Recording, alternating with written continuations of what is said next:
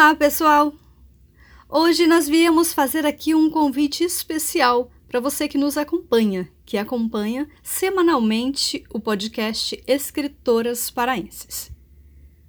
Durante os dias 21 e 28 de setembro, 5, 12, 19 e 26 de outubro, estaremos apresentando aqui partes do romance, na verdade, do primeiro romance publicado pela escritora Linda Norcelina, Menina que Vem de Itaiara.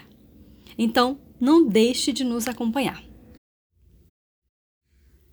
Para hoje, trouxemos o poema Uma Mulher Vestida de Floresta, da escritora e professora Francisca Cerqueira. Uma mulher vestida de floresta com voz de sereia.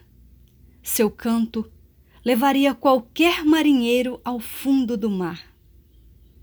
Mas não temos mar.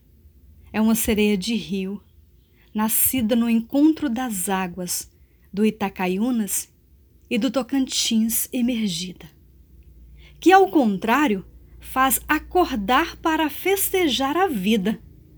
Seu canto é maior que a boiuna na sua grandeza de rio.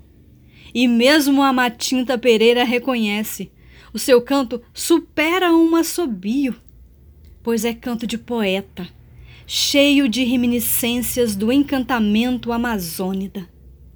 É canto de mulher negra, mãe e avó. É canto de resistência.